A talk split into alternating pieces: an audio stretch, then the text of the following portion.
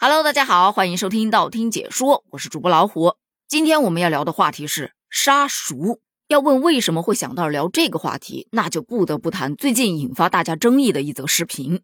那是在浙江，有一男子分享了他的妈妈找熟人帮他装修房子的视频。跟着拍摄者的镜头走，你会发现这房子啊，装修花了二十五万，可从哪儿哪儿都看不出有二十五万的影子啊，那叫一个精简至极。首先就说一下这个餐厅，除了一张桌子、四把椅子，啥玩意儿都没有，空荡荡到我看着都觉得好冷。其次就是次卧，他弟弟的房间，那一点都不空荡，塞得满满当当，墙边打的都是柜子，那床啊都没有床头柜的。他弟要放充手机啊，或者是要喝水的杯子啊，都是拿一个小圆凳放在床旁边，就这么搁着。你说这危险不？不过我觉得这个装修师傅啊，可能也是没有办法。毕竟塞满了柜子之后，也确实没有地方放床头柜了。再说主卧，那就跟次卧是同一个模子刻出来的，一眼望去全是柜子，还都是半截半截的，连一个挂衣服的地方都没有，你只能折着呗。还有一个最让人触目惊心的，就是阳台上的那个玻璃，那个玻璃薄的就，嗯，怎么说呢？就你用手轻轻那么一点，它都晃荡。男子自己都在说要远离这个地方，这千万不能碰。这要是掉下去，如何得了啊？很多网友看了他拍的这个视频之后，都感叹：“你那个房间，我觉得设计的非常好啊，加个煤气灶，可以直接在床上炒菜了。”咱就说这个装修师傅有点厉害呀，精简风只剩下简了吧？你可能看完之后会觉得：“哎呀，这房子装修，嗯，估计很便宜。”当男子说出这花了二十五万之后，大家纷纷炸舌。这，这是我见过被宰的最狠的一个，实在不行报警吧！你当他熟人，他当你冤大头啊！二十五万的装修费，含泪赚你二十万。就这个情况看来，确实是熟人，因为陌生人他不好意思坑这么多呀。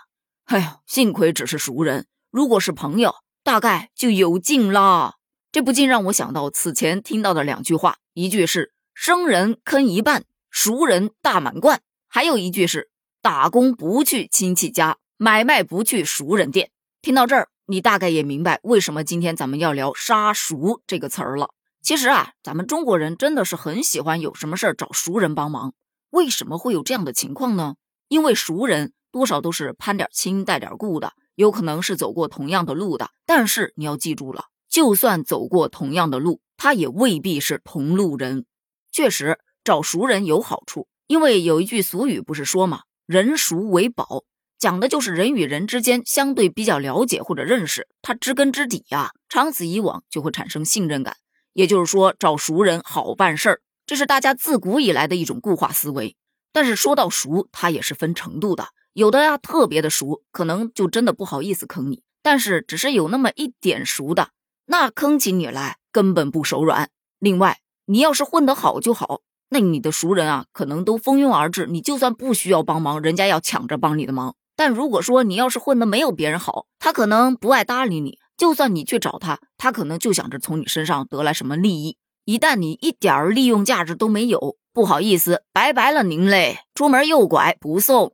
而且选择杀熟的这一群人呢，还有一个特点，他们往往有恃无恐，而且感觉啊，就算你知道我坑了你，你也不好意思来跟我翻脸。所以这种时候，你不如找个陌生人，人家还得八心八肝的对你好，就指着把你服务好了，你给他介绍下一家呢。同样都是为了利益，在利益和人情产生纠葛的时候，往往都是利益占先，所以才会造成钱没少花，有问题也不好直接指出，当了冤大头不说，好像还欠了对方好大的一个人情。所以在装修界一直都有这么一种说法：智商税第一名，那就是找熟人装修。